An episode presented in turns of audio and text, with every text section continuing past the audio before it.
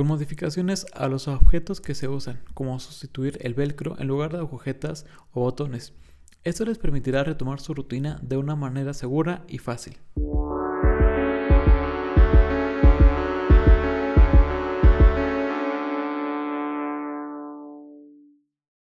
Bienvenidos a nuestro podcast Más que Memoria.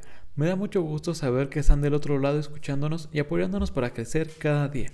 Este segundo capítulo lo queremos dedicar a la memoria de Doña Gloria, que es parte y base de nuestra motivación para realizar todas las labores de nuestra empresa.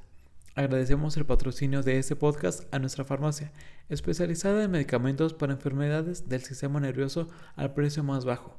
Cada compra va acompañada de un cuadernillo con ejercicios mentales. Hoy tendremos el tema de la terapia no farmacológica en pacientes con algún tipo de demencia cuya función principal es mantener las funciones cognitivas el mayor tiempo posible. Pero antes, ¿qué es una terapia no farmacológica y por qué administrarla? Bueno, esta terapia tiene funciones intelectuales como la memoria, orientación espacio-temporal, lenguaje y demás.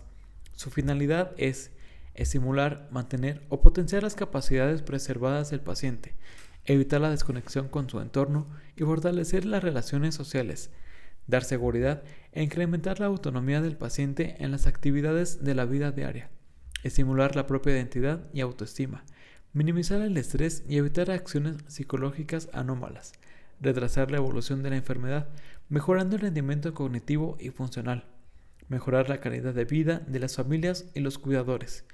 Tiene como ventaja ser menos costosa que la terapia farmacológica. Sin embargo, debe aplicarse con regularidad ya que sus efectos son a corto plazo.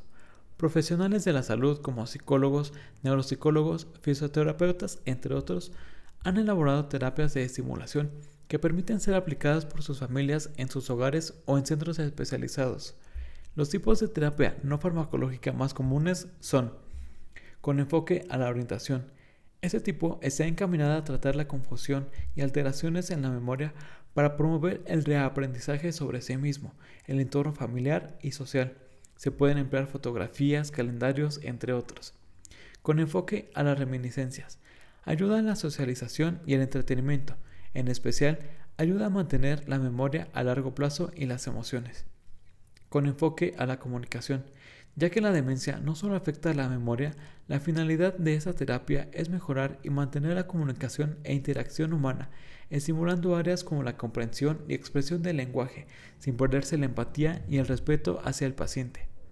Con enfoque ocupacional, muchos pacientes desde que reciben el diagnóstico cambian su estilo de vida, por lo que en medida que su capacidad física les permita, realizan sus actividades comunes, pero con modificaciones a los objetos que usan como sustituir el velcro en lugar de agujetas o botones. Esto les permitirá retomar su rutina de una manera más fácil y segura. Todas estas actividades es importante realizarlas en medida que la actitud y el ánimo del paciente lo permitan, ya que obligarlo a hacerlas cuando hay desánimo desencadenará en su abandono, aumentando el aislamiento social y la pasividad del paciente.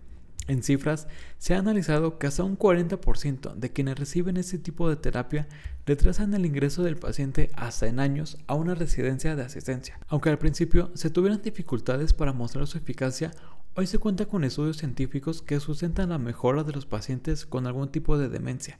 Además, se ha creado una gran cantidad de material para brindar apoyo a las familias, ya que quienes reciben la terapia muestran un cambio en su conducta diaria, estado de ánimo, relaciones sociales y capacidad cognitiva. Antes de finalizar el capítulo, compartimos que desde 1995 se ha estudiado el beneficio que tienen los pacientes con demencia al estar y realizar actividades en un jardín terapéutico. Estos jardines estimulan emociones, sensaciones y sentidos en el cuerpo y cerebro, lo que les permite activar estas regiones para mantener dichas funciones.